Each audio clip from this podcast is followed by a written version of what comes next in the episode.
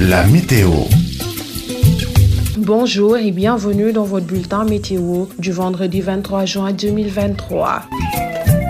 Un ciel ensoleillé à passagèrement nuageux prédominera sur l'ensemble du pays au cours des prochaines 24 heures, excepté la zone sud-est où des risques de pluie sont prévus durant cette fin de soirée et la nuit. Les possibilités de pluie s'étendront sur le sud du territoire avec des chances minimes sur le centre-sud. La chaleur sera de mise sur la quasi-totalité du pays, en particulier dans les régions nord où les pics les plus élevés seront enregistrés. Les visibilités seront généralement bonnes ces prochaines 24 heures. Toutefois, elles pourraient être légèrement affectés par des particules de poussière dans les régions nord du territoire. L'indice de la qualité de l'air global pour Dakar est jaune pour la journée du 23 juin. Une qualité de l'air moyennement dégradée est également prévue pour les prochaines 24 heures, avec cependant une hausse des concentrations de particules durant la nuit. Tout de suite, les différentes températures des régions.